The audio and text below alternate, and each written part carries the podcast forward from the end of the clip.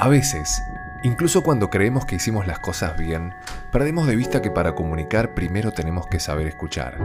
Que no solo es prestar el oído, sino aprender a darnos cuenta cuál es la necesidad de la otra persona. Mientras esto sucede generamos un vínculo, un puente emocional de conexión. Esto nos permite entender y ponernos en el lugar del otro. Pero, ¿qué sucede cuando se nos pasa algún detalle importante? ¿Sabes qué me hubiese gustado?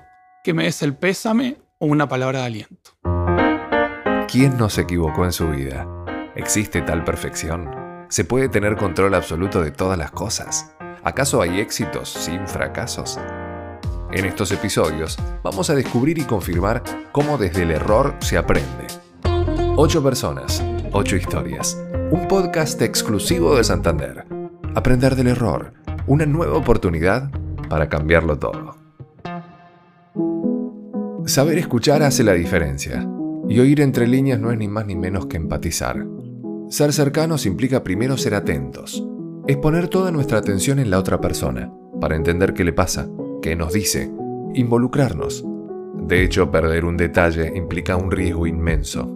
Pero déjenme llevarles tranquilidad. La empatía se puede entrenar.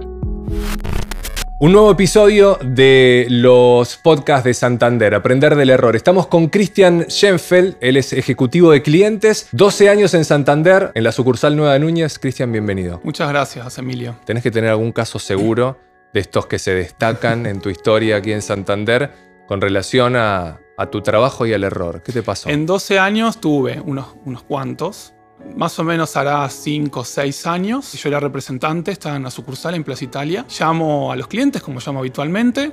Se acerca una pareja joven. Eh, me llamó la atención que, estaban como cabizbajos, como pálidos. Y mm, se sientan.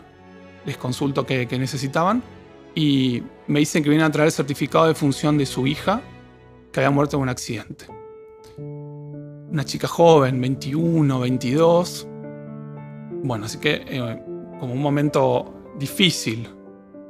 Em, así que me esmeré en ser claro en el mensaje, en ayudarlos, en, explicarle cómo es la operatoria eh, que sigue adelante. Y quedamos en, quedé en contactarlos cuando, cuando, bueno, el tema del seguro y demás eh, cancele todo. A los 20 días les escribo, le escribo a la madre diciéndole que ya estaba todo, todo saldado, todo en orden. así que que se queden tranquilos en ese aspecto.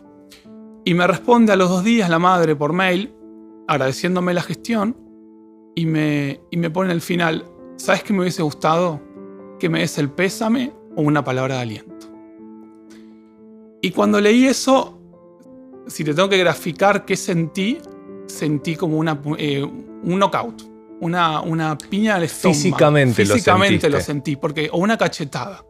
Porque yo sentí que en ese momento había dado lo mejor de mí y había hecho bien mi trabajo y se había cumplido mi trabajo. Pero en definitiva, esa persona en ese momento necesitaba un poco más de mí. Necesitaba algo mejor que alguien que le resuelva la tarea expeditivamente. Necesitaba una palabra de aliento, eh, un, lo, siento. Hiciste bien tu trabajo, mm. de punta a punta, pero faltaba un poquito mm que en realidad esto lo que a vos te hace es avanzar hacia otro territorio de aquí en adelante de cómo tratar casos similares. Mm. ¿Te pasó? ¿Hubo un clic? Sí, hubo un clic. Un clic y, y buscando como esa conexión con el, con el cliente. Lo humano. Lo humano. Porque en definitiva, esta es una frase que yo digo siempre. Los bancos ofrecemos lo mismo, en definitiva, más o menos, con el nombre tal vez distinto. La diferencia son las personas. Y la diferencia la hacemos nosotros. Con un buen día, con atenderlo bien, con generar un minuto de empatía. Em, me pasó mucho durante la pandemia, cuando las vacunas empezaban a salir y venía gente grande. Y, yo me tomaba un segundo para preguntarle, ¿se has anotó? Eh, ¿Tuvo la primera dosis? Y ya de alguna manera rompías el hielo y generaba como otro clima. Sí, sí, una cercanía, un interés real. Exacto. Pero eh, y, no fingido, real. Sí, total. Porque en definitiva, vos le recomendás algo a una persona que querés. Total, un libro, un disco, una película. Entonces, cuando alguien te pregunte tal vez por un banco y venga tu nombre, porque vos hiciste la diferencia, y digan, anda a Santander porque está, está Cristian. Claro, y anda a verlo a eh, él. O anda a ver a Cami, o anda a ver a, a quien sea. Entonces, de alguna manera, ahí trascendiste algo. Sí. Ya dejaste solo lo profesional. Bueno, dicen que la mejor promoción es el boca en boca, o sea, eso no se va a perder jamás. Y correrse un poco de los eslogans para Mm. entender eso, que hay una persona, Exacto. ¿No? Exactamente. Eso es trabajo nuestro, hacer la diferencia. Claro. En algún momento superaste esa etapa de la angustia que te puede haber Mm. generado, porque lo relaciono un poco con eso, Mm. en tu relato, que algo que te movió sí, mucho. es muy movilizante. muy Más fuerte. ahora, cuando uno lo redita, siendo padre. Exacto. Pero una cosa es la transición personal, ¿no? Mm. ¿Cómo lo fuiste llevando vos? Este, ¿Qué te pasó? Muchas veces uno se da cuenta y otras veces alguien te dice que te equivocaste. Está muy bueno eso, porque uno no tiene la razón de todo y la mirada también desde afuera, desde un otro, eh, permite como ampliar el campo de uno. Lo importante es que uno esté permeable para eso y que no lo sienta como una crítica, sino como un elemento que uno puede tomar para, para mejorarse uno y para crecer también. Con el tiempo creo que aprendemos, a medida que nos vamos poniendo grandes, Mm. esto de cambiar la crítica, esa palabra que aparte tiene como una connotación dura, Mm. con la sugerencia. Creo que hay formas y formas de decir las cosas, para ahí depende mucho de eso. Para ahí viene como un reto y, y ahí es cuando uno se lo toma mal. Claro, Me claro. parece que si uno intuye y lo ve y lo, lo siente como eh, que están queriéndote darte eh, desde lo positivo, eh, no puedes negarte porque entiendo que te va a ayudar. En el ámbito que sea, más allá del laboral, el profesional, el personal, familiar, en el que sea. Y este, este caso, eh, cuando me lo planteaste, ¿sabes qué? Pienso que es testimonio del Santander que éramos y el Santander que queremos ser y que somos. Una evolución que se da a partir de cuestiones naturales, pero bien apoyadas en, en el crecimiento.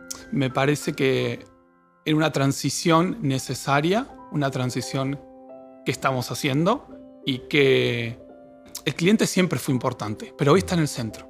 Y que está en el centro implica escucharlo y generar esta empatía que tanto hablamos.